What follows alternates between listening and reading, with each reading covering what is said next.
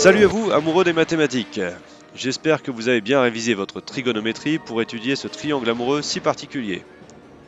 Une jeune femme, incarnée par Patricia Arquette, alors surtout connue pour son rôle de Kristen dans Freddy 3, et bien avant sa reconnaissance dans True Romance en 1993 ou encore Ed Wood en 1995, est retenue contre son gré par un couple de fermiers que l'on pourrait pudiquement qualifier de rustres. Les dix fermiers sont quant à eux interprétés par Chelsea Ross, aperçu les années précédentes dans Les Incorruptibles de Brian De Palma, ou Nico avec Panda Frétillant. On le retrouvera l'année suivante dans Le Dernier Samaritain, ce chef-d'œuvre de Tony Scott qui réalisera deux ans plus tard True Romance avec Patricia Arquette. À ses côtés, sa femme est jouée par Suzanne Blomert, Miss Dunbridge dans Cimetière ou Tinka dans Edouard en main d'argent respectivement en 1989 et 1990. On ne sait pas vraiment pourquoi ni comment ils la retiennent, en revanche, on se rend très vite compte qu'elle est le souffre-douleur de la femme et un objet de désir pour le libidineux mari. Après une violente altercation, elle tente de s'enfuir mais s'écroule au pied de l'épouvantail. Elle semble avoir un petit peu perdu la boule, car elle se met alors à prendre l'homme de paille pour son amant.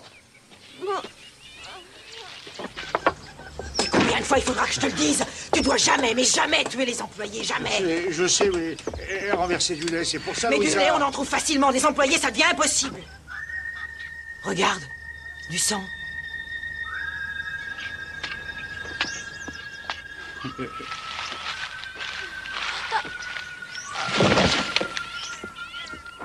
Elle est forcément là-dedans.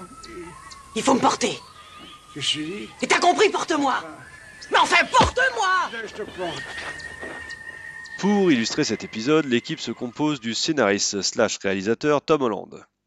Excellent auteur des années 80 où il s'est illustré au scénario de Classe 1984 ou Psychose 2 avant d'exploser en réalisant coup sur coup Vampire, vous avez dit Vampire, une sympathique variation semi-comique du mythe du vampire, comme son nom l'indique, qu'il a également scénarisé, puis Fatal Beauty, un polar hardboil avec Whoopi Goldberg et Sam Elliott, et enfin son chef-d'œuvre, son film le plus connu, Jeu d'enfant, alors pas le film avec Guillaume Canet, hein, euh, le premier épisode de Chucky.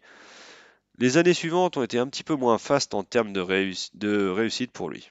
Et un petit fun fact offert par l'amateur de punk californien qui sommeille en moi, c'est le tonton de Dexter Holland, chanteur mythique des Offspring.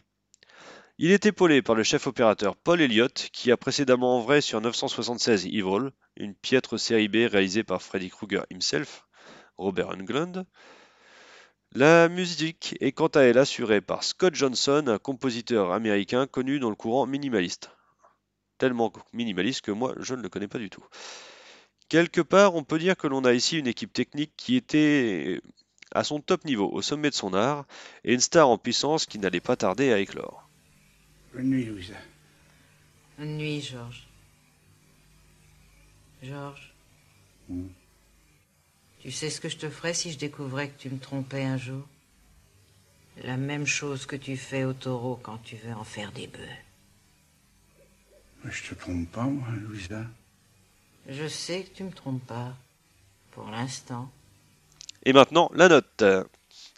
Casting 3. On a un cast ultra solide, composé uniquement de deux acteurs réguliers et d'une future star.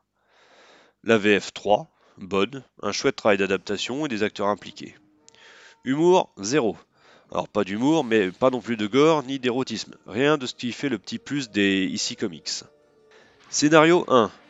Bon, faut reconnaître que le scénario est un peu paresseux et que les promesses ne sont pas tenues. Ambiance 3. Des très belles images, des rednecks et un soupçon de folie. Un bon cocktail. Réalisation 2. Efficace et fonctionnel, mais sans grand génie. C'est un reproche régulier pour euh, Tom Holland, malheureusement. Et on pourrait même dire que c'est un reproche assez régulier pour les, les réalisateurs des années 80. Souvent, c'était très efficace, mais euh, peu arrivé à sortir du lot. Bonus, ben zéro. Même si j'ai rien à reprocher à cet épisode, ben j'ai rien non plus qui m'a fait accrocher plus que de raison. Je me sens quand même un peu déçu par les, promesses qui ne sont pas tenues. Ce qui nous fait un total de 12. Un épisode très correct, mais qui avait toutes les cartes en main pour être bien meilleur. Encore une fois, comme d'habitude, je vous laisserai vous faire votre propre avis et aller regarder l'épisode. Voilà, passez une bonne soirée et à la semaine prochaine. Salut à tous